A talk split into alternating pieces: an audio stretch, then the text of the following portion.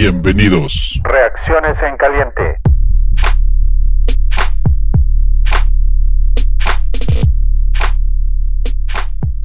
Bienvenidos, bienvenidos, muy buenas tardes, bienvenidos al episodio de reacciones, no son ni calientes, ni frías, ni tibias, son reacciones de Año Nuevo. Eh, Vamos a platicar un poquito sobre el juego del- de los vikingos y después nos vamos a pelear. ¿Verdad, Paul? ¿Cómo estás? Querido Master Juancho, eh, un, un verdadero placer, 31 de diciembre, poder platicar de nuestros Bears y estoy extremadamente emocionado porque es el primer día oficial de 2020. Cambios importantes en el staff de coacheo ofensivo. Yo lo platiqué mucho en, en episodios anteriores y lo he comentado un poco en Twitter, pero para mí era indispensable que vieran eh, este año tanto Pace como Nagy como una regresión y que hicieran cambios y los hicieran ya. Lo hicieron, estoy contento por eso y podemos platicar mucho Ahí lo eh, vemos. en, en esta siguiente hora. Ya lo vamos a ver a detalle. Eh, Juancho, ¿cómo estás? Saludos. Señores, ¿cómo están? Eh, antes que nada, feliz, feliz año nuevo, feliz fin de año. Eh, los mejores deseos para este 2020, para todos los fanaticosos, para, para ti, compadre, Paul, David y todos los que, los que hacen posible este proyecto. Eh, lo mejor para, para este 2020. Y, y bueno, pues sorprendidos con, con, la, con la conferencia de prensa, el cómo se dio, no lo que dijeron, eh, porque era, era un poco de esperarse lo que iban a decir tanto Pace como Nagy, eh, y, con sorpresas eh, que, que digan una cosa y en menos de un par de horas sucedan otras, entonces pues creo que creo que hay que entrarle de lleno a eso, sin dejar de lado, claro, eh, una pequeña revisión a- al ridículo que hicimos en, Minneapolis, ¿no? Sí, vamos a, a ver, el, el mapa del contenido del- de, este episodio va a pasar por Minnesota, creo que le daré, le dedicaremos cinco minutos y luego nos brincamos a la conferencia de prensa, que es donde hay mucho de qué platicar. El episodio lo dejamos hasta el día de hoy, precisamente porque queríamos esperar qué era lo que iba a decir el equipo, Pace y Nagy sentados juntos. Eso sucedió hoy a las nueve y media de la mañana. Y les pregunto a los dos, eh, quizás empezamos contigo, Paul. Yo declaraba que en el juego de Minnesota no importaba lo que iba a pasar. No cambiaba nada y tampoco significaba nada. Eh, entonces, ¿tú tienes algo que quieras agregar respecto a ese juego?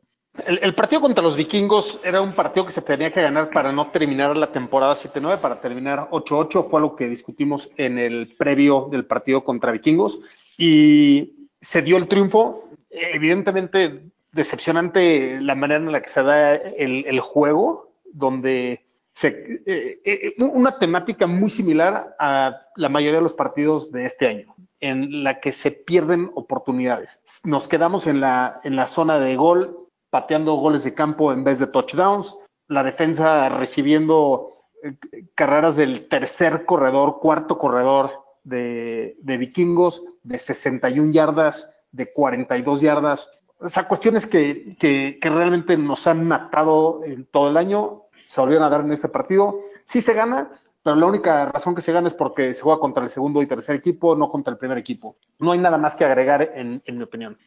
Juancho, ¿tú tienes alguna opinión sobre este juego?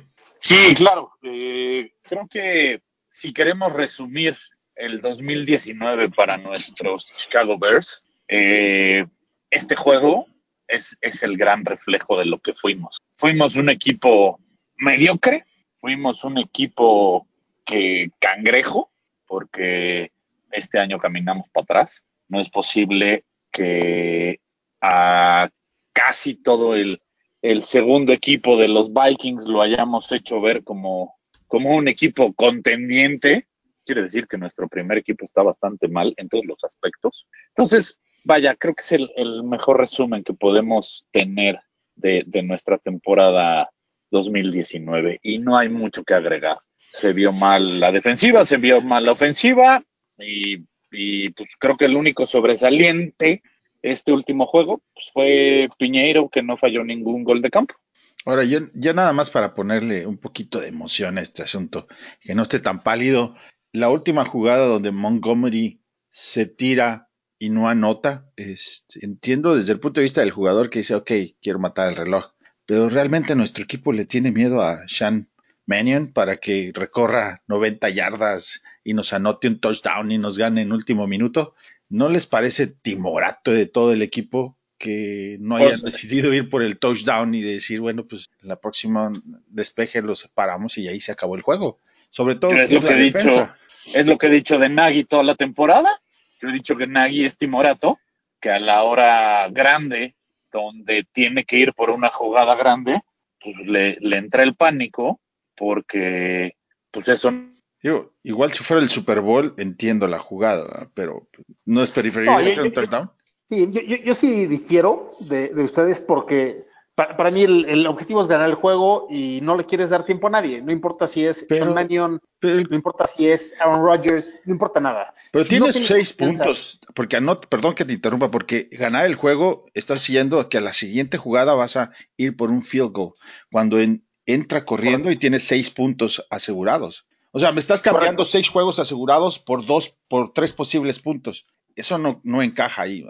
O, o sea, si no confías en Piñeiro para anotar un gol de campo de 22 yardas, O sea, entonces no vas- este, no, no debería estar en el equipo. no se trata de Piñeiro, se trata de que estás tomando tres puntos, la posibilidad de tres puntos por seis seguros. No, eso, eso, eso no es cierto. Te, te voy a decir qué es lo que está No, tomando. ahí a una yarda. No, a ver, es que es información parcial lo que está diciendo. Para mí la información completa es, estás tomando tres posibles puntos con cero segundos en el reloj versus seis puntos seguros dándole a Minnesota un minuto y medio en el ¿Qué reloj. fue lo que dije? ¿A poco le vas a tener miedo a Sean Mannion de que va a ser el recorrido de 80 yardas y te va a anotar en un minuto? Porque eso, O es sea, lo- pa' a eso es pronto- lo que a mí me dice, ¿verdad? Que le tienen pronto miedo. ¿verdad? Nagy le mariconeó. Así, pa' pronto. Nagy le mariconeó. Punto, se acabó. Fue, fue estrategia, nada No, más. fue o sea, estrate- fue bueno, estrategia, estrategia mis polainas. Nagy es timorato. A Nagy le faltan tamaños A ver, te dije, vamos para, a ponerle, para los tiempos grandes. vamos a ponerle a picante. ¿eh? Nagy, Nagy ya lo demostró en par de ocasiones que le falta tamaños para tomar decisiones. Y en este caso lo demostró, mete seis puntos, defensa, rífate, punto se acabó. Eso es lo que hace un equipo grande. No, yo, yo, yo, yo sí, o sea, repito, estoy en desacuerdo. Acaba de decir el Master, si este fuera Super Bowl, yo estaría de acuerdo con esta decisión. Yo ¿O también. no dijiste eso, Master? Sí, Ah, bueno, entonces, ¿por qué ahorita no? porque no estás jugando nada y, y el problema de todo el año fue anotar de seis y fue lo que dijeron en la conferencia de prensa. Entonces, ¿por qué carambas no vas por el touchdown? No, no entiendo. Sí, Y aunque fuera, y aunque fuera Super Bowl, son statements. O sea, al final le, le das un trancazo en la cara al rival y le dices, a ver, ya te metí seis, ahora te reto. Eso es lo que hace un equipo grande, no, no mariconadas de, de, ay, me acabo el tiempo. Pues sí, te lo acabas y, y en este juego, porque lo tenías de tu lado. Pero les recuerdo el, el juego en el que no quiso avanzar y eso 15 yardas más y nos costó perder el partido. No, ahí se los dejo. No, no, la pregunta tiene diferentes aristas, creo que ya, ya la pasamos y eso sirvió como para calentar motores. Pues hasta, hasta agarró agüita, ¿verdad? Pues, Saludos. Feliz Salud. año. Feliz año. Ok, vámonos de lleno a la conferencia de prensa. Y aquí creo que es justo que hablemos de lo que se expresó, lo que Nagy y Pace dijeron, en el mismo orden en que ellos lo fueron di- diciendo. Yo tomé notas sobre la conferencia de prensa en cada uno de los puntos y les voy a ir preguntando por temas su opinión. Entonces empezamos con lo que la prensa en Chicago preguntó directamente. Lo primero que preguntaron fue sobre el coreback, sobre Mitch Trubisky. Y les leo en resumen de lo que Pace y Nagy dijeron, que Mitch es el coreback número uno para la próxima campaña 2020. Eh, básicamente dijeron que sigue en proceso de aprendizaje. Nagy dijo que quiere que, que se convierta en, que, que, sea el mejor, que es en leer coberturas defensivas, que eso es lo que le falta, pero quiere que, que lo haga mucho mejor. Eh, dijo que el primer año su objetivo era que entrara y saliera del huddle rápido, sin errores, que aprendiera el lingo y que lo hizo y ahora ya le falta solamente eh, leer bien las coberturas para hacer un coreback que esperamos nos lleve a, las, a los playoffs. Entonces la pregunta aquí es, ¿eso es lo realmente lo que le falta a Mitch? ¿Solamente leer coberturas? Ok, voy, voy a empezar primero y voy a responder esa pregunta con dos aristas. número uno, a Pace ni a Nagy le sirve de nada ahorita echarse encima a, Trubisky, ¿no? O, criticarlo o decir que no es el coreback del futuro. Porque al final del día, la respuesta a esa pregunta la vamos a saber cuando empiece free agency y cuando empiece y cuando se haga el draft. Ahí vamos a ver realmente cuáles son sus intenciones. Ahora, lo, que, lo que sí es un hecho es que si Mitch hubiera tenido un mal desempeño en general, yo estaría muy inconforme con esta respuesta. La realidad es que Mitch ha sido muy inconsistente. Yo creo que esa es, ese es su, su peor característica de estos dos años, inconsistencia. Ha mostrado destellos de ser un gran coreback y ha mostrado grandes inconsistencias, grandes problemas en algunos partidos, en algunos momentos. Entonces, para mí, es aceptable darle una oportunidad en este tercer año del sistema y tienes que resolver muchas cosas. La línea ofensiva fue un desastre, Tyrant. No tuvimos un solo Tyrant que haya ganado 100 yardas en toda la temporada. Está bien, y nos vamos a ir por, por tema. La pregunta en concreto, el tema en concreto ahorita es, es el coreback. Eh, si, lo, si, si lo que ve Pace y Nagy, que, eh, bueno, Pace, Nagy, perdón, más que Pace, Nagy fue el que declaró que a mí solamente le falta leer las coberturas defensivas. Si eso es lo único que, nosotros vemos como, como lo que está deteniendo a este coreback de dar para ser mejor. Juancho, ¿tú, tú qué opinas? Híjole, mira, pues yo creo que no podían eh, decir, decir otra cosa que no fuera eh, apoyar a, a Mitch o, hablar bien de él a pesar del patético año que tuvo, porque prácticamente sería que ellos dos se estuvieran dando un tiro en, el pie, porque ellos dos son los que eh, decidieron quedarse con, con, Trubisky, no traer a nadie, ni siquiera para que le hiciera algo de, algo de competencia. Entonces, eh, yo, yo creo que a Trubisky le falta volver a nacer este, igual que a Pace y Kanagi, porque Pace no va a aceptar que se equivocó, porque Pace lo trajo, Pace trajo a, Trubisky y, es lo que le dio a, a Nagy, ¿no? Y, y, Nagy es con lo que tiene que trabajar. Entonces, yo creo que, yo creo que es, es lo que, lo que tenían que hacer. Ahora, eh, que el chamaco pueda crecer o no, que Trubisky pueda crecer o no, la verdad es que yo creo que ya todos tenemos demasiadas dudas sobre eso, por, por toda la inconsistencia que ha demostrado. Porque al final un coreback consistente, aunque su equipo juegue mal, él es consistente y él es consistentemente bueno, pero, pero Mitch es consistentemente malo. Entonces, pues creo que nos deja demasiadas dudas, ¿no? Ahora, bajo el mismo punto del coreback, le preguntó la prensa sobre el draft del 2017 y los corebacks que pasaron, que dejó pasar Pace. Y su respuesta es que todos somos diferentes, venimos de background distintos, con escenarios diferentes. Eso fue todo lo que contestó. Y luego le preguntaron sobre el quinto año, que por qué no se lo había extendido a Mitch. Y hubo silencio absoluto y dijo que eso lo vemos después. Y después le preguntaron sobre la competición de corebacks, sobre, básicamente sobre eh, el coreback suplente y el tercer coreback que está por ahí en equipo de práctica.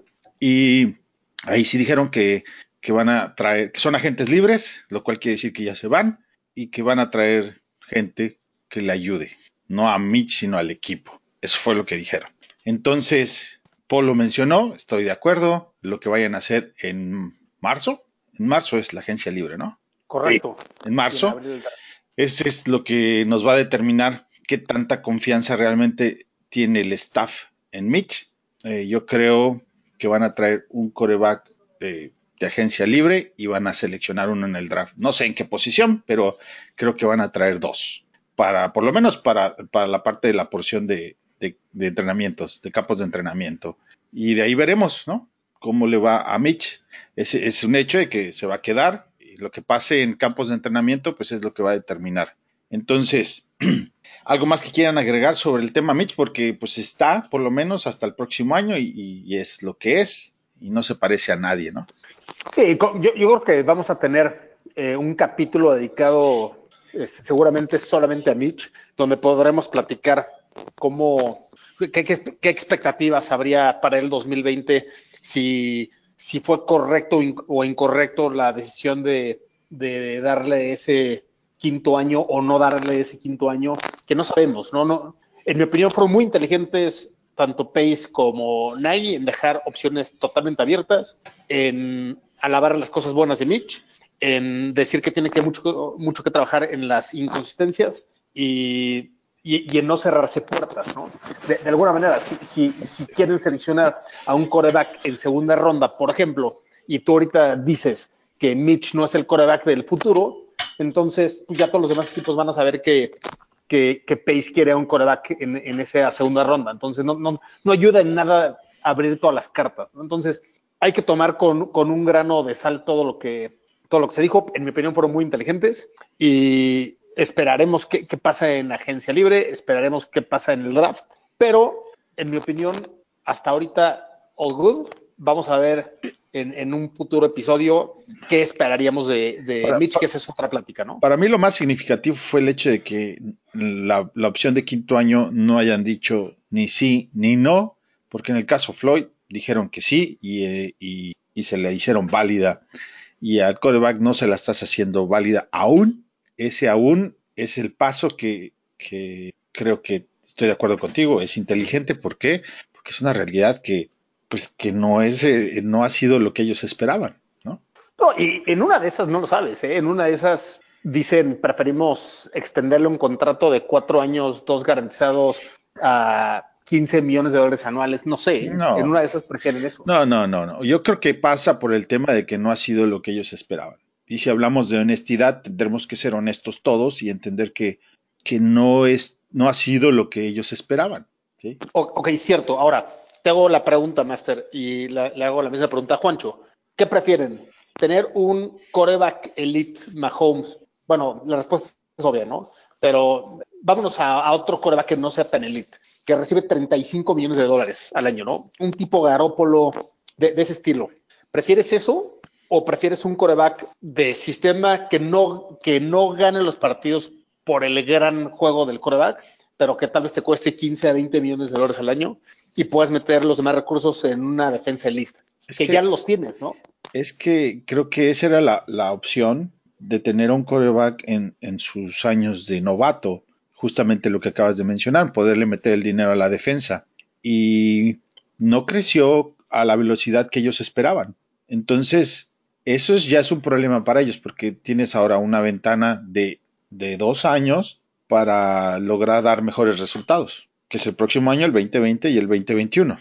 En el 2020 vas a tener que hacer una determinación sobre tu coreback. Y no importa lo que nosotros digamos, el valor del coreback en el mercado es lo que les tienen que pagar. Y ahí están todos los que han pasado por Jacksonville, Osweiler en Texas, en fin. Los contratos se, se, se, manejan diferentes y ponen cláusulas que les permite salirse o no, pero el caso es que el valor real, total, global del contrato es lo que es. Y eso no, no, no lo podemos brincar. ¿Tú, ¿Tú, crees que Mitch firmaría un contrato de cuatro años a 20 millones de dólares al año? Si se lo ofrecen. Si lo firma es porque está aceptando el mismo que, que no va a ser más, más que eso. Pero porque ¿tú crees ningún que otro lado van a querer. ¿Tú crees que lo aceptaría? Por eso digo, no sé, la verdad no sé. Porque pasa por el hecho de que dice el coreback, el jugador Mitch, que este, soy bueno. Él, yo entiendo y, comprendo el, punto de que él diga yo puedo ser un gran coreback, puedo ser el mejor del mundo, porque es la persona apostándose a sí mismo. Pero si decide tomar un contrato por muy por, o por debajo de la línea de lo que le están pagando los corebacks, está yendo en contra de ese mismo punto. Yo, yo, yo sí creo que el, el, tema de los contratos de los corebacks destruyen equipos, ¿no? Lo, lo hemos visto como, por ejemplo, con Seattle o o sea, en el momento en el que decidieron dejar ir a, a, muchos jugadores para poder firmar a Russell Wilson por treinta y tantos millones de dólares al año, pues ese talento hace que ya no sea un equipo de élite. Es mi opinión. Entonces, No, estoy de pero acuerdo. Pero también regresan a, a- a cierto punto donde existe un balance que no tenemos entre la ofensiva y la defensa, que no tenemos, y eso Ahora- mantiene, los mantiene en playoffs como este año. Ahora, Patriots, ¿por qué fue tan exitoso por tantos años? Porque tenían a Tom Brady en un contrato increíble, A ver. donde no había relación entre pago y talento en la posición de coreback. Ahí tienes que entender que la esposa de Tom Brady gana más que él. Entonces, no, no importa. ¿va? En Bueno, la, la novia, la novia de Mitch seguramente ganará mucho dinero. espero porque él no creo que lo gane tanto. No, a ver, señores, este, ah, híjole, mira, aquí, aquí creo que, creo que tocas temas bien, bien puntuales, Paul, Eh, porque si, si comparamos los contratos de Russell Wilson con el de Tom Brady, de entrada, eh, recordemos que Tom Brady en muchas ocasiones ha decidido dejar lana para que traigan a otros jugadores y que el equipo siga siendo ganador. Esa es una de las, de las virtudes que yo lo veo así, ha tenido Tom Brady, porque él ha, llegado a un punto en el que ha decidido, a pesar de poder pedir contratos estratosféricos, él ha decidido no ser el coreback mejor pagado en la NFL, pero seguir teniendo eh, a jugadores claves que esa lana que él deja en la mesa sirve para, para contratarlos. Contrario a lo que hizo Russell Wilson. Russell Wilson sí dijo, yo quiero ser el mejor pagado, dénmelo porque me lo merezco, y por eso Seattle, eh, cuando pensábamos que la legión, del, la legión del boom podía volverse una dinastía, se acabó y se le acabó muy rápido. Esa es una de las grandes diferencias. Entonces, retomando el punto de tu pregunta, de yo que prefiero un Garoppolo que gana millones y millones o un coreback de sistema, yo simplemente te voy a contestar, yo prefiero un coreback que gane los juegos y que él sea consistente en su juego. Bueno, ahí, por ejemplo, vimos una estadística en la semana de que los cinco mejores corebacks pasadores de este año, ninguno de los cinco está en, el, en los playoffs. ¿sí? Y todo es peor que Mitch, en mi opinión. No, no puedes decir que son peor que Mitch si son líderes pasadores de la liga. O sea, entiendo, Winston- entiendo que me puedes decir que Mitch puede ser mejor en un ¿Winston futuro. es mejor? ¿Winston es mejor que Mitch? ¿Hoy? Sí. Bueno, yo- ahí diferimos totalmente. No, pues es que no hay nada que diferir. po. O sea, no hay nada que diferir. O sea, Rivers hoy- es mejor que Mitch. Eh, Estamos de hablando de, hoy. Te, te- doy el creo. beneficio de la duda cuando me dices en dos años quién va a ser mejor. Pues probablemente. Hablando de- Ah, ¿verdad? Que no sé qué vaya a pasar. A ver, ¿qui- qui- ¿quién, Hablando tiene de mejor, hoy. ¿quién, quién tiene mejor stat ofensivo? Bucaneros contra Bears. Receptores, línea ofensiva y tight ends. No, no, no. Estamos hablando de corebacks nada más. No, no, bueno, pero- es que es muy no, no, relevante. pero es que a- aún así, aún así, si lo ves fríamente, ¿Quién tiene mejor? si, si lo ves fríamente, eh, los Bears, en cuanto a armas ofensivas, tenían un gran equipo esta temporada. Perdón, pero Burton, Burton no, no deja de ser un- uno de los Titans mejor pagados. Allen Robinson es un gran receptor. Eh, Montgomery fue, fue el, el segundo mejor running back rookie esta temporada. Entonces, eh, esa excusa de quién tiene mejores armas ofensivas, no, no, yo creo que eso es una excusa para, para no aceptar que Mitch no cumple con las expectativas. Da- Dak Prescott, simplemente, y lo comentamos tú y yo, Toño, eh, en el juego contra Dallas. Hoy, hoy, hoy, ¿tú cambiarías a Mitch Trubisky por Dak Prescott? ¿Sí o no? Si te dijeran, te los cambio, vamos a hacer un change. Prescott por Trubisky. ¿Lo cambias sí o no? Hoy. La pregunta es para Master o para mí. No, para, Para los ti, dos. porque, porque yo, yo te voy a. Yo, él- creo que todos saben. Yo ya sé la respuesta de Toño. No, y pero- todos los que escuchan saben mi respuesta al respecto. Exacto. Ah, mi, resp- mi respuesta es un no y rotundo. ¿Ok? te voy, a, te voy a decir algo. Hoy, el sistema que quiere aplicar Nagy en, en los Chicago Bears le queda mejor a un coreback como Dak Prescott que al mismo Trubisky. Y retomando lo que decía yo hace rato en el, en el chat, eh, Trubisky es como, como un, digo, Trubisky, Nagy es, es como el área de recursos humanos de todas las empresas. Quieren a un recién egresado, pero con 10 años de experiencia.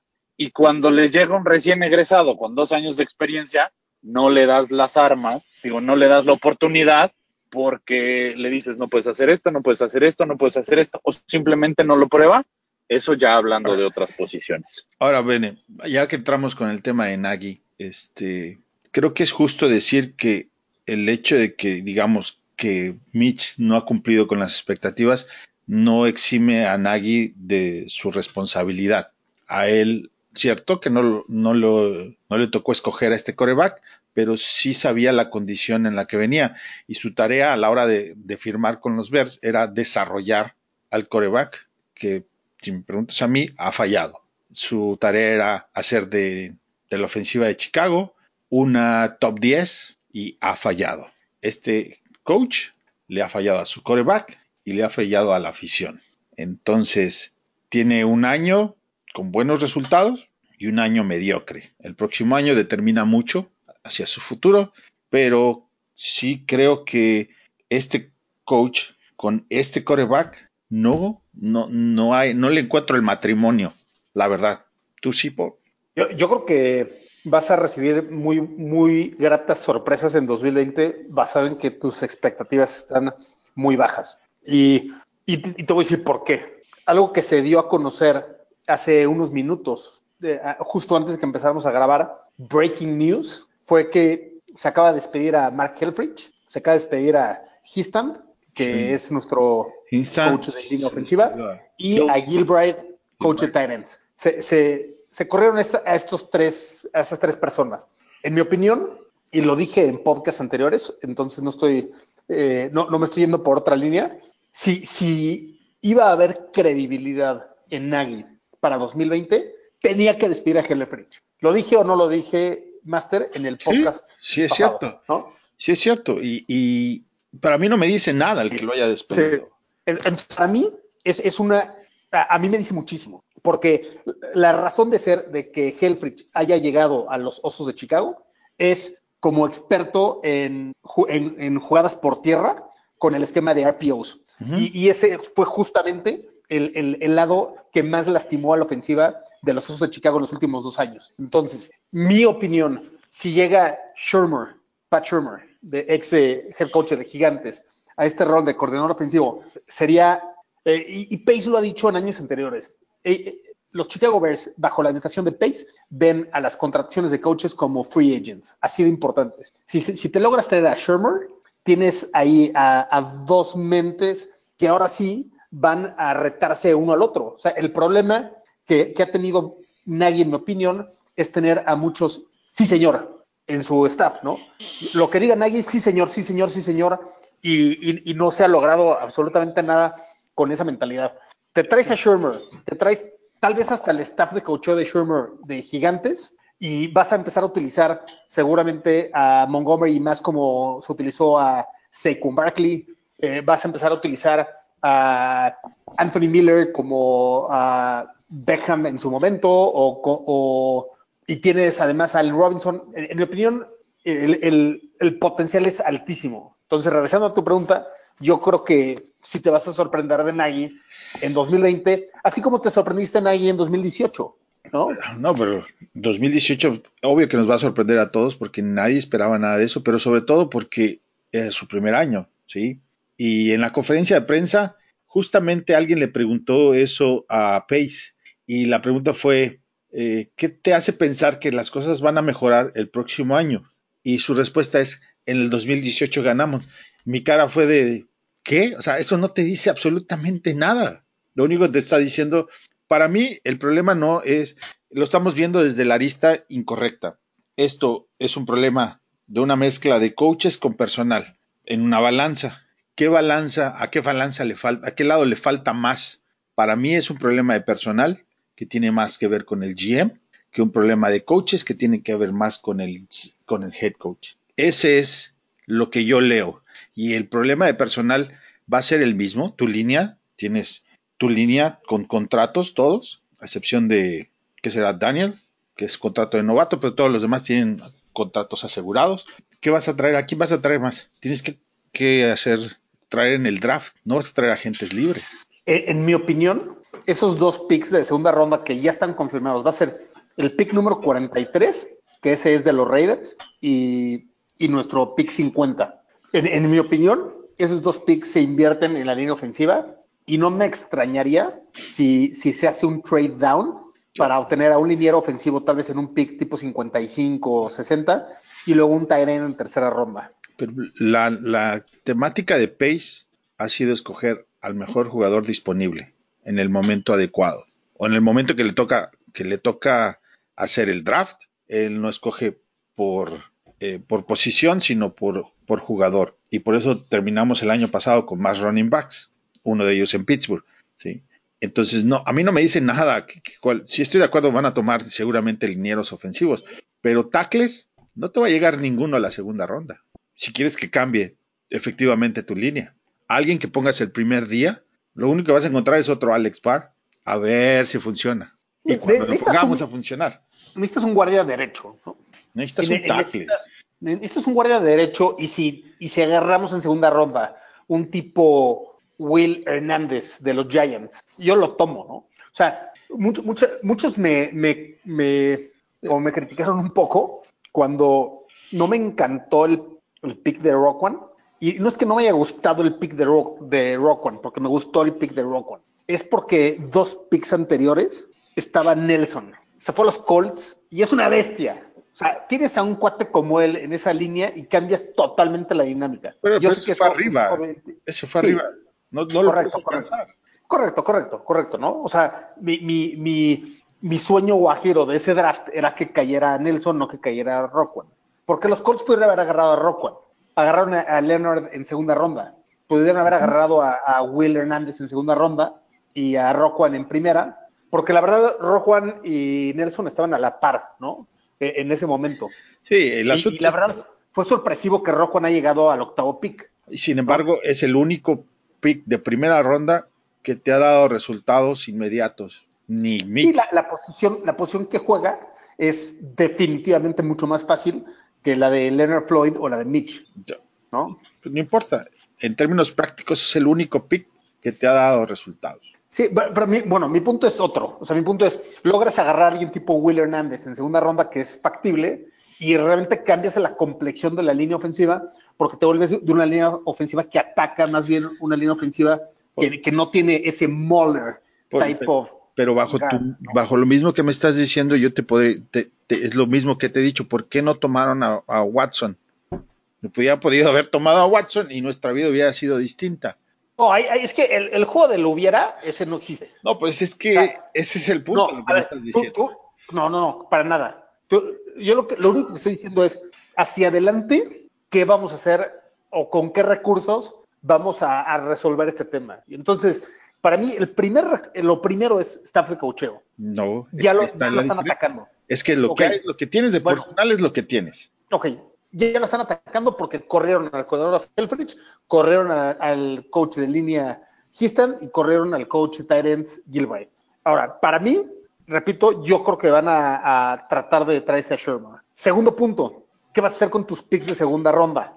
Para mí es, definitivamente tiene que ser algún tipo de trade down porque necesitas más gente. Y para mí, el otro pick que sí se va a quedar ahí, seguramente van a agarrar a un guardia derecho, tipo un Will Hernández, alguien que pueda mover la línea. O sea, el problema que tenemos, y la verdad es penoso, que no podamos hacer un tercera y pulgadas en un quarterback sneak, porque nuestra línea, que tiene el control de, del tiempo al momento de sacar el snap, es penoso que no podamos avanzar ni cuatro pulgadas. Y eso, y eso es porque, eso es porque aunque, aunque nuestros líneas ofensivos salgan primero, automáticamente se los echa para atrás la, la línea defensiva. Es, el segundo y tercer equipo, los vikingos. Es, es penoso. Es penoso, talento ahí. Pero esta, este, este, esta línea ofensiva es la misma en los dos últimos años, con los mismos problemas. Y el año pasado, del 2018 al 2019, no hicieron nada significativo para mejorarlo. In, inclusive el cambio de, de, de posiciones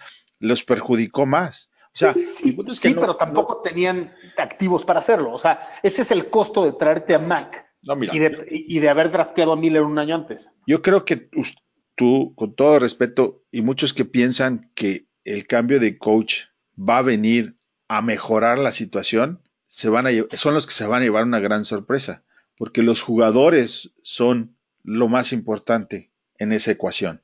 Y lo son los mismos jugadores que están en el año pasado, son los mismos jugadores que van a estar que están este año y son los mismos que van a estar el año que viene. No, no, no le puedes sacar agua a una piedra, ¿me entiendes? O sea, pero es que estamos en la misma página. O sea, yo lo que digo es que vamos a seleccionar, en mi opinión, con estos dos picks de segunda ronda, 43 y 50, seguro vamos a agarrar un guardia derecho. O sea, te lo puedo garantizar. Y el otro vamos a tratar de hacer algún tipo de trade down para agarrar a un defensivo y a un ofensivo con ese, con ese pick.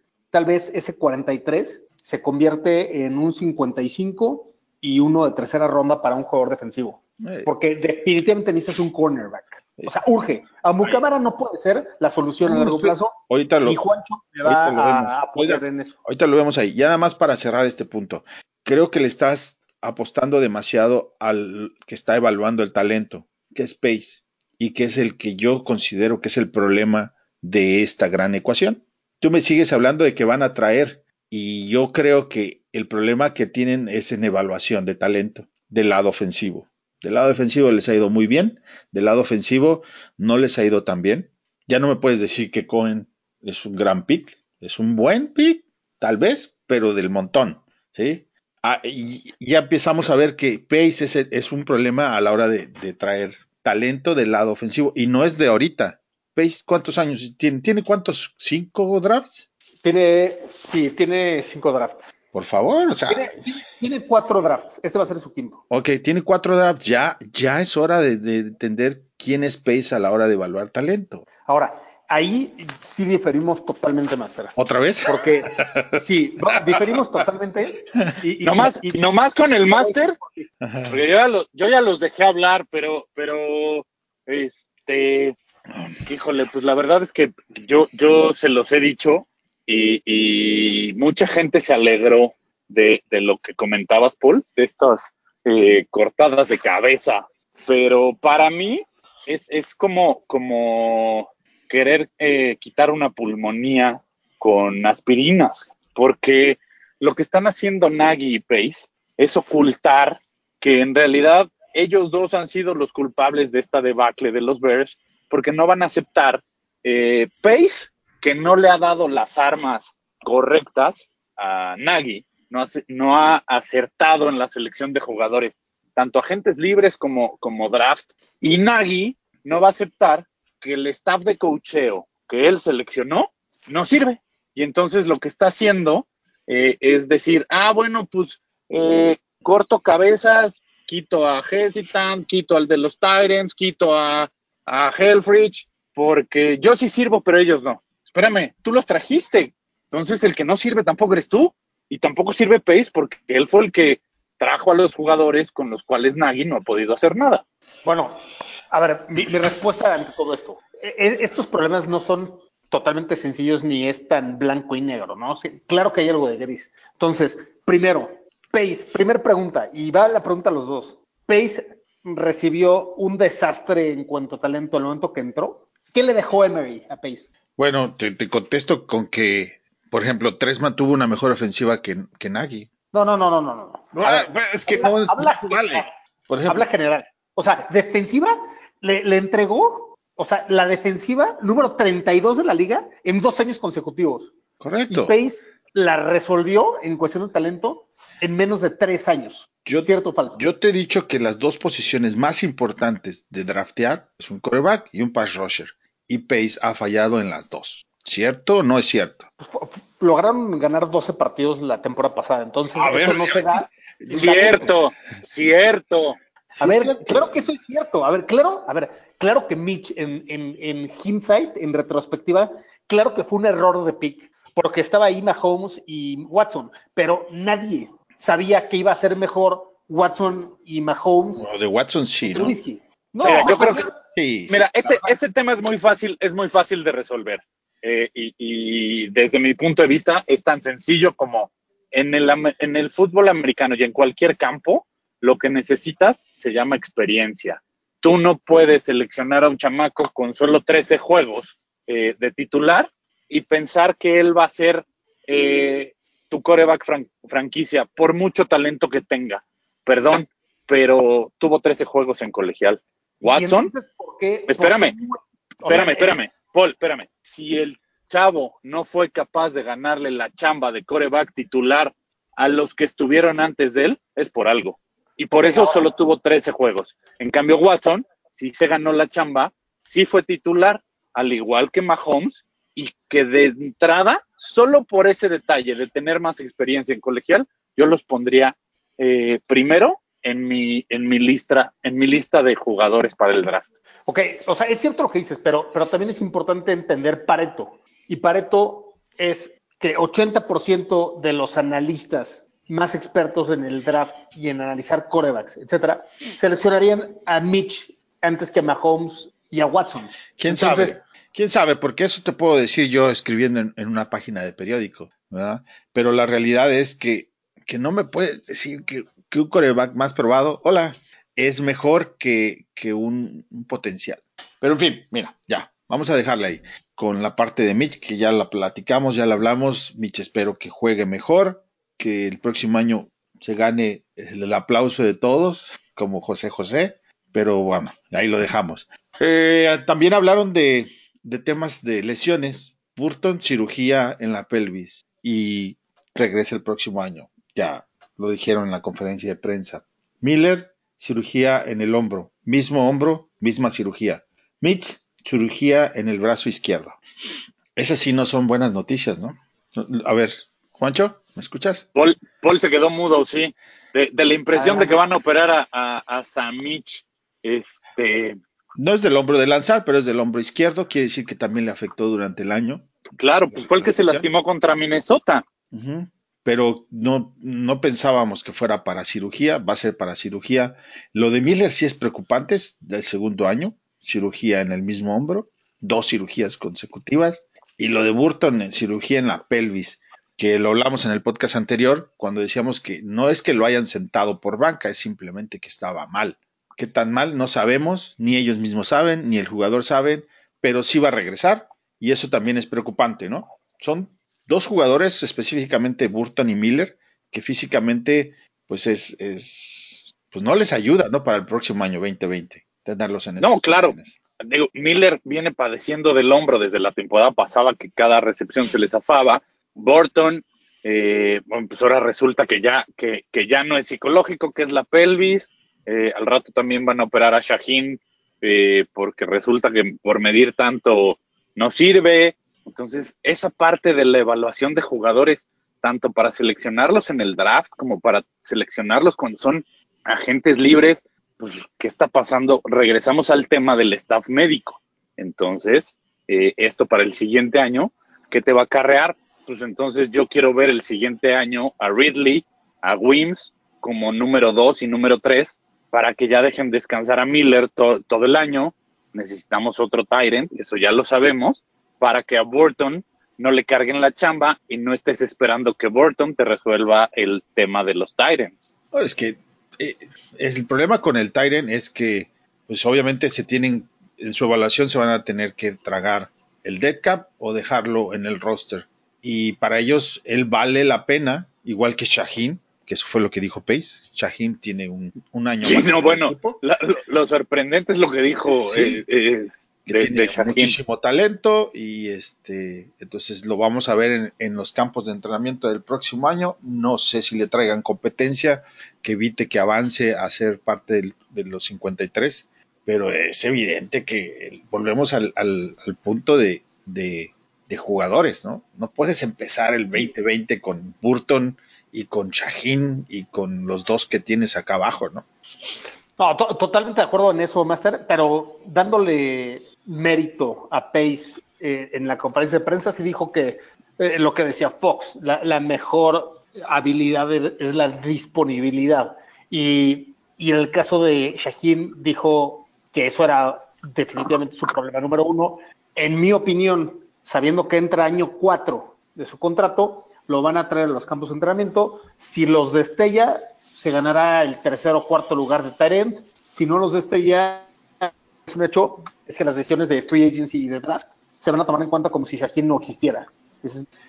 Oh, pero ya el hecho de que, de que lo estés trayendo, todos sabemos, tú lo dijiste en el podcast anterior, a Shaheen le dieron banca como castigo.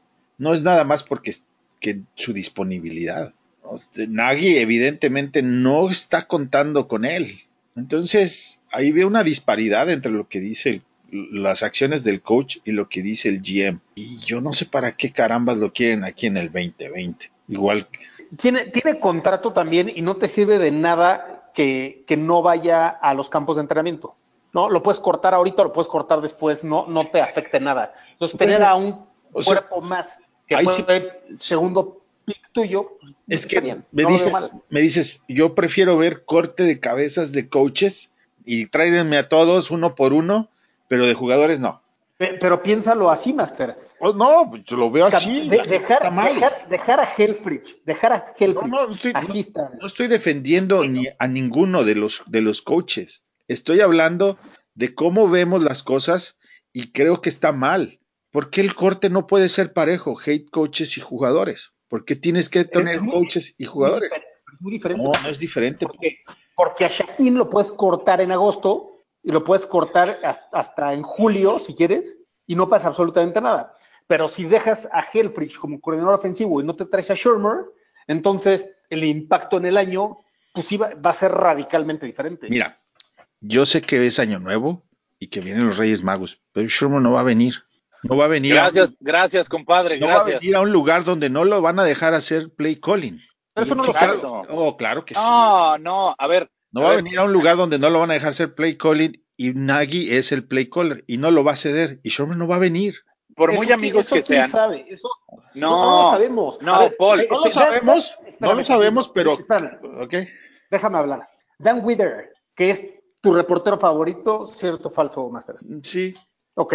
Dan Wither dijo, a mí me encantaría ser mosca y estar volando en las paredes de las oficinas de Ryan Pace y Matt Nagy para escuchar sus conversaciones que van a tener de aquí hacia, en preparación hacia Free Agency y el draft. Y con eso te estoy respondiendo que todo lo que escuchamos hoy hay que tomarlo con un grano de sal.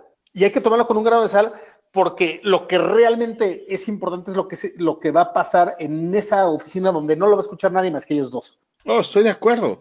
Yo, yo lo estoy viendo más por dónde, quién es, es, es eh, quién es este señor y lo que ha hecho y lo que busca. ¿sí? Pat Schumer, ¿dónde va a estar? Es más, es más probable que venga Bill Callahan, el que está ahorita en los en Washington como interino.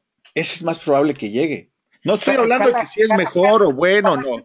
Estoy hablando. tal vez llegue como, como coach de línea con Shermer. Esos son los rumores actuales. Y a ver. No, no, no. Este, Callahan no va a venir. No. Mi punto, ah, espérame, perdón. O sea, mi punto de lo que acabo de decir, de que me gustaría ser una mosca y escuchar lo que está en esas cuatro paredes. y Todos, a todos. Es porque, es porque potencialmente Pace le diga a nadie, quiero que seas head coach y no que seas play caller. Vamos a tenernos a un play caller. Pero le preguntó, le preguntaron en la conferencia de prensa que si creía que era un problema. no se lo va a decir a 20 reporteros y, a, y a 10 mil fans cuando tal vez sea un tema que ni siquiera lo han platicado entre ellos. Entonces, ¿de qué hablamos de una conferencia de prensa entonces? Si tenemos que estar haciendo piqui de cada una de las cosas y ver qué dijeron que sí es real y qué dijeron que no es real, no podemos hablar así nosotros. Tenemos que hablar en base a lo que están diciendo. Ese es liderazgo 101. No, puedes agarrar a alguien como tu head coach como de sorpresa en algún comentario haciéndolo público antes de hacerlo en privado. Ya le eh, este no vas al, al, que traigas, no me importa el nombre que traigas. Nagy va a seguir siendo el play caller. Punto. Y sabes qué? Sí creo que Pace está de acuerdo con eso. Sí creo que él cree que Nagy debe seguir siendo el play caller. No estoy diciendo que sea lo correcto, estoy diciendo que ellos dos están muy casados con esa idea y no va a cambiar. Tal vez, tal vez no. Es más probable, tal vez. Yo, yo ah, voy por probabilidades y estadísticas. Pero si eso significa traerte a Shermer, o sea, si Shermer dice, me voy con ustedes porque voy a ser el play caller, yo, yo no estoy tan seguro que lo que lo que acabas de decir sea totalmente cierto. Vamos a ver. No va a venir. El Pero Nagy no lo va a aceptar.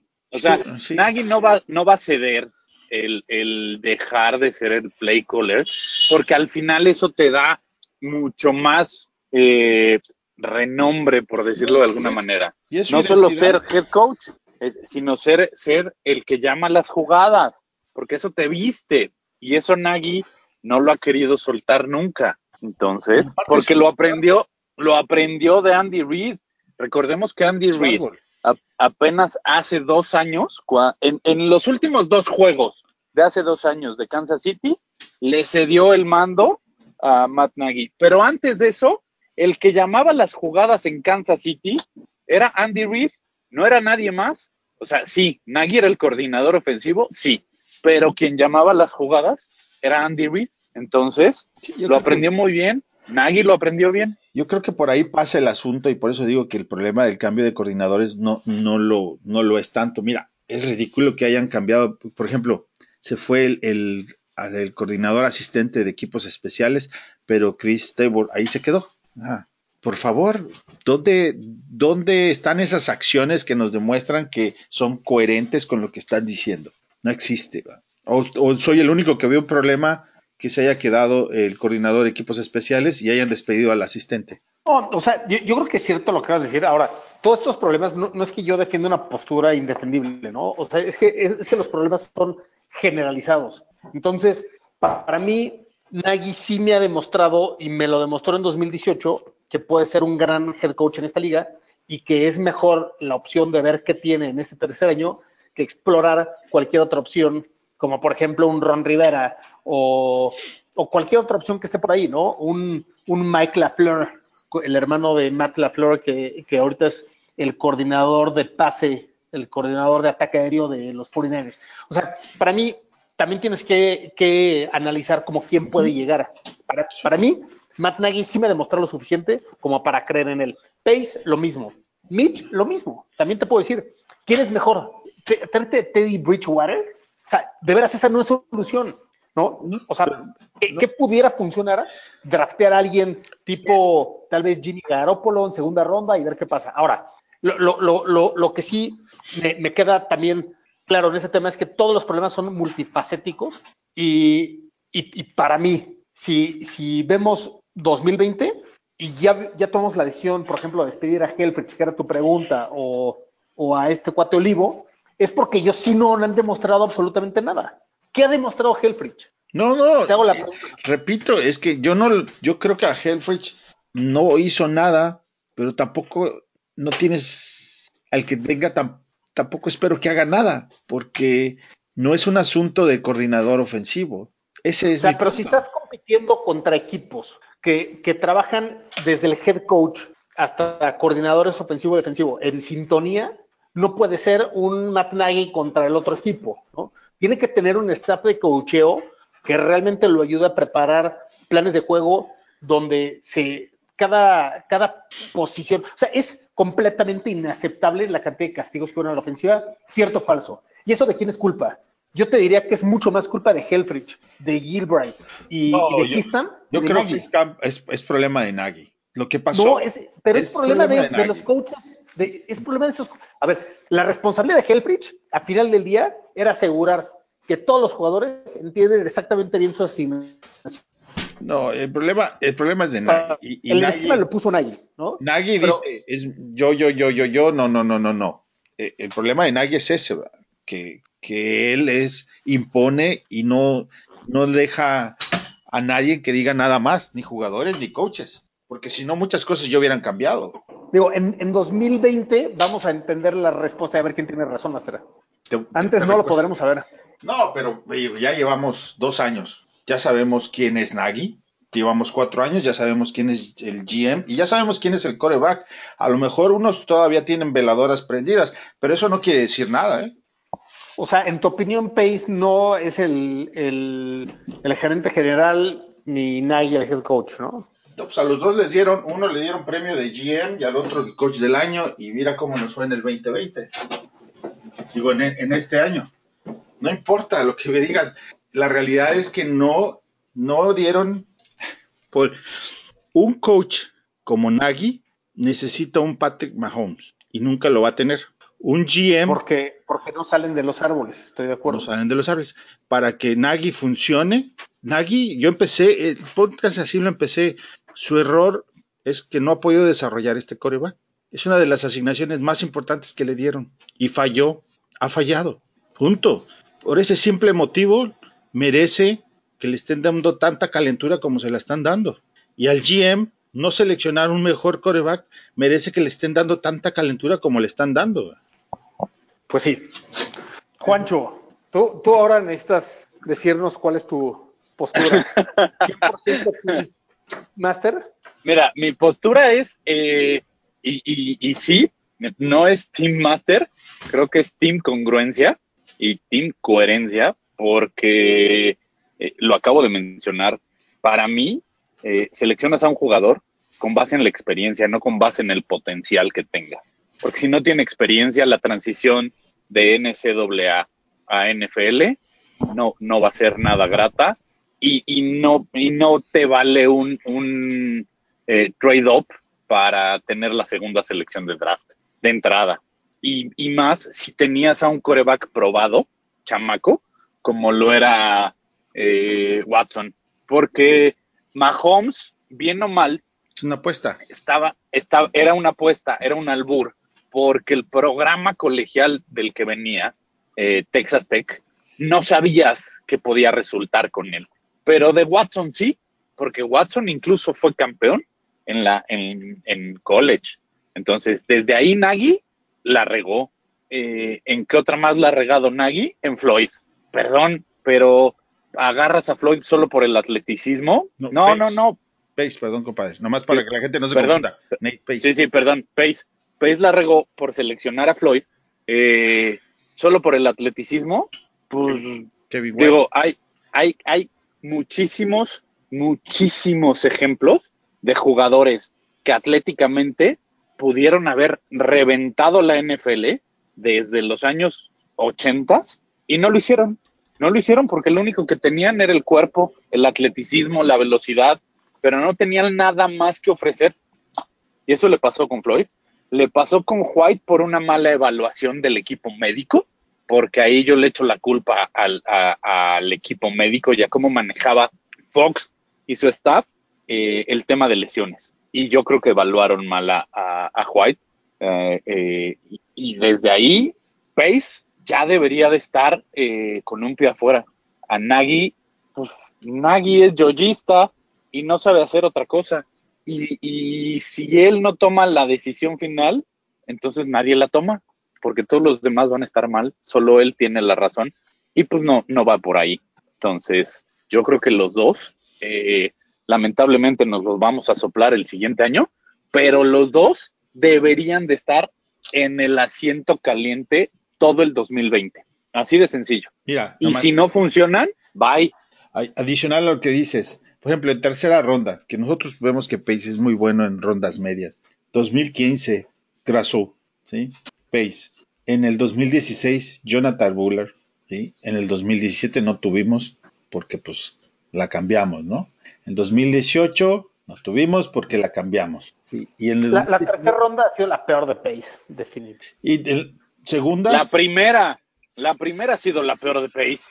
eh, correcto. Ahí, ahí- bueno, ahí dif- diferimos. Pe- No, porque, espérame. y- y te voy a decir White. por qué. White. No, a ver, Kevin White, fatal. Este. Floyd, Floyd, si tú agarras a todos los jugadores que se seleccionaron después de Floyd hasta el 20, o sea, no, no hubo ni uno bueno. Espérame, pero por Floyd también hiciste un trade-up. O sea, haces trade-ups por jugadores que, que sirven para nada. Para eso gastas picks. No, eso no es ser un buen gerente general y eso no es hacer un buen draft y eso no Fue- es fue- tener buenas fue- primeras rondas. Fue un mal draft donde no hubo mucho talento. Hay En años todos ha hecho mal los drafts en las primeras rondas. A ver, ¿qué- ¿quieres que te diga todos los jugadores después de Floyd? Está Y- está Hargreaves. es- O sea, te, te puedo decir a los 10 y no salió uno solo bueno. Te Tonsil. lo sientes. Entonces, Tonsil, Tonsil no está bueno.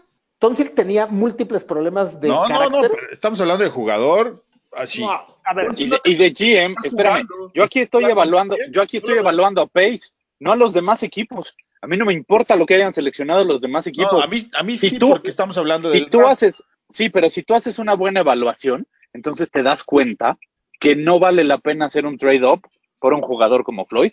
yo sí prefiero a Floyd que a Eli Apple ¿A o que a entonces, o a ¿cuánto, le dieron, cuánto le dieron a, a Miami por, por este tackle en Capital Draft? A ver, ok, eh, te voy a repetir ¿Por, la historia. por Tunsil? A ver, dos, días antes del draft salió un video sí lo vi, de, la máscara y eso. máscara de marihuana Todos, y, y todos, muchos, muchos equipos, muchos equipos sacaron de, de su board a, a Tonsil. no, no, digo, me as- Pero y entonces, por ese tipo de tonterías ya te vas a espantar más allá de que la carrera del jugador en el colegial haya sido excelente.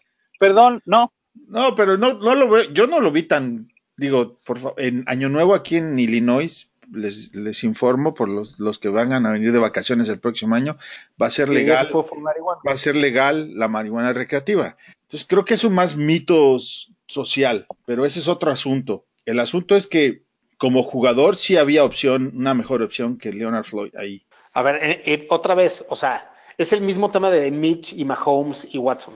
En retrospectiva, todos hubiéramos agarrado a Mahomes. Estoy de ¿No? acuerdo, pero en retrospectiva tienes que decir que fue un mal draft. Sí, to- total, totalmente de acuerdo en que Mitch es peor coreback que Mahomes. No, no, estoy hablando hay nada de- que discutir. de- de Floyd. Ahora, Estoy decir hablando que de fue un mal, de decir que fue un mal pick de Pace, ahí es donde no estoy de acuerdo. Si fuera uno solamente, está bien, pero tiene, es consistente con los, con los picks que ha tenido que no le han resultado. O sea, no estoy hablando de una cosa en específico. Estoy hablando de cuatro años y a veces mucha gente no lo ve. Cuatro años es suficiente para decir si el GM que tenemos es bueno con el talento o no. Ok, mi, mi calificación a Pace, primera ronda es un 8 de calificación, o 7 tal vez. Segunda ronda le pongo un 9, aunque tuvo a Shaheen por ahí, tuvo a Eddie Goldman, tuvo a Whitehair, Anthony Miller parece ser un gran receptor y James Daniels yo creo que todavía tiene gran talento. Tiene 22 años y, yo creo que va a ser un gran línea ofensivo. Entonces le doy un 9 en segunda ronda. Tercera ronda, ahí es donde sí le pongo un 4 de calificación, porque efectivamente tiene a, a Bullard, tiene a Grazú y hizo un mal draft, porque debió haber agarrado en tercer, en tercer lugar a Mitch en vez de hacer el trade-up. Entonces entregó dos terceras rondas por hacer ese trade-up por Mitch. Entonces, cuatro de calificación. Pero en cuarta y en quinta ronda tiene un 10 cerrado, ¿no? En, en- en cuarta y quinta ronda. Entonces también hay que evaluar su éxito de cuarta y quinta ronda con sus fracasos de tercera, ¿no? Sí, nada más que eh, obviamente el impacto de las primeras rondas en un equipo es mucho mejor que el impacto de rondas bajas, ¿sí? Entonces, Sí, de acuerdo. eh, si una A de cuarta ronda equivale a una C este, en primera ronda. ¿sí me ent- Bueno, el, el punto es que creo que Pace no es lo que todos están viendo en Pace después de cuatro años, porque a la, a la defensiva, cierto, funciona bien, pero les recuerdo que en, en esta NFL se gana anotando touchdowns y a la ofensiva no le ha pegado a mucho. Voy a cambiar de tema. Ok, Voy a reconocer. voy a reconocer Ya te pareces a Nagy. Cuando no puedo, mejor corro a. no, no, déjalo que hable, pues. Todavía no habla. voy a reconocer la gran labor de Juancho en este podcast. O sea, para, para los que no, no, nos, no nos están viendo porque es podcast, obviamente, Juancho ha hecho un gran esfuerzo, está grabando con nosotros hoy. Lo hemos visto manejando, lo hemos visto haciendo shopping de último momento para regalos de Año Nuevo. Comprando visto pulque.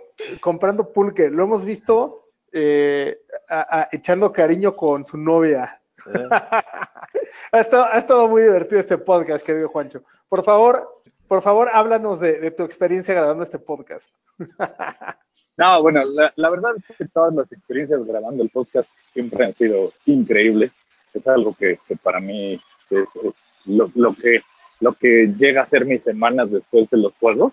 Y la verdad, se los agradezco. Tener la, la paciencia de, de los comentarios de este, de este servidor. Y, y no, hoy ha sido Sí, ya se fue este el audio. Ah, bueno, pues ya, ya nos peleamos mucho. Nada cambió, por cierto, nota. Adicional. Pero, a ver, ok, nada más, pónteseme algo, Master. ¿Estás feliz o no que corrieron a Hellbreak? Eh, repito, tenemos que estar de acuerdo y es que la siguiente temporada pues nos la vamos a tener que chutar con Pace, con Nagy y con Trubisky. Es así de sencillo. ya ves, estoy de acuerdo. Regresó el audio en el momento correcto, mi Juancho. Este, entonces, ¿estás contento con los cambios del coche ofensivo? Sí, sí, yo creo que este año padecimos de, línea ofensiva y es justo que se vaya el, el, entrenador de línea ofensiva. La ofensiva en general no funcionó, es justo, pero también apoyo a Toño. Los equipos especiales han sido una verdadera basura y solo corres al asistente en lugar de correr a todo el staff de los equipos especiales, eso no lo entiendo, pero es decisión de Nagy. No, casi todo del equipo. Mi punto, repito, no es por el yo no yo no estoy apoyando a Nagy. Cuando hablo de Pace no es porque estoy apoyando a Nagy o si hablo del coreback no es que estoy apoyando a Nagy. Si hablo de los jugadores no quiere decir que los todos los, los del staff de cocheo estén bien. Simplemente creo que el orden de las cosas tiene que ser jugadores y coaches. Y en los jugadores no veo muchos cambios. Y por tanto, espero pocos resultados con los coaches que lleguen o con los que están. Y eso es todo. Entonces, eh, ¿qué les parece si nos despedimos por el asunto del año nuevo? Eh, no sé, Paul, ¿qué mensaje les quieres decir? No, queridos fanáticos, eh, ha sido un verdadero honor y placer estar con ustedes todo este año 2019 con ustedes. Eh, muchas veces hacemos un, esfuerzo importante por estar con ustedes, pero para nosotros es apasionante poder platicar y compartir nuestro conocimiento, lo que leemos, lo que entendemos del equipo, nuestros análisis, nuestras expectativas, frustraciones, felicidades, etcétera. Un, año difícil, esperemos que 2020 sea un año mucho mejor, pero no pierdan el optimismo, no pierdan que esto al final del día es un juego y, no estamos aquí para estresarnos, estamos aquí para divertirnos, estamos aquí para, para compartirlo entre, entre nosotros los fanaticosos. Les mando un fuertísimo abrazo y seguramente estaremos grabando muy pronto, planeando el off-season. Fuerte abrazo. Fuerte abrazo. Eh, mientras platicábamos, nota, nota, linebacker Rockwan Smith estuvo involucrado en un accidente de carro, no, no tiene ninguna justamente afuera de Hallas Hall se chocó con alguien. Se ve aparatoso el choque, pero reportan que él está bien. Entonces, pues algo anda chocarreando Hallas Hall porque... Otro, otro mal draft porque el, tipo pues, no sabe manejar y además tiene problemas de depresión y ansiedad, entonces este, pues, está medio complicado. Este, Cuacho, ¿cuál es tu mensaje de Año Nuevo? No, señores, este, a, todos eh, los aficionados a, los Chicago Bears que nos hacen favor de escucharnos, que nos aguantan todas las semanas durante todo el año, porque esto no solo es durante la temporada. Eh, los mejores deseos para este 2020, que la pasen acompañados de sus familias, de sus seres queridos y, y los mejores deseos. Que este siguiente año esté lleno de cosas buenas tanto para nuestros Chicago Bears como para cada una de las personas de, esta, esta gran comunidad. Eh, Toño, a ti un, abrazo muy, muy especial, cariñoso, igual que, a Luisa, a ti, Paul, a David, que, este año tuvo que estar ausente por, temas ahí personales, se le extraña, y a, a los Jorges, a José Antonio, a Gil, a Heidi, a todos los que, los que están pendientes de, este grupo de personas, un, gran abrazo. Pues sí, en nombre de David, quiero dar a todos las, gracias por acompañarnos, por estar con nosotros en este proyecto. Eh, les deseo a todos lo mejor en el próximo año que viene, incluyendo al equipo. Y pues ahora es hora de festejos, que la pasen todos muy bien, que tengan lo mejor hoy y empezando el 2020. Y pues nos vamos, nos despedimos. Gracias a todos. Bear Down, Chicago Bears. Bear Down.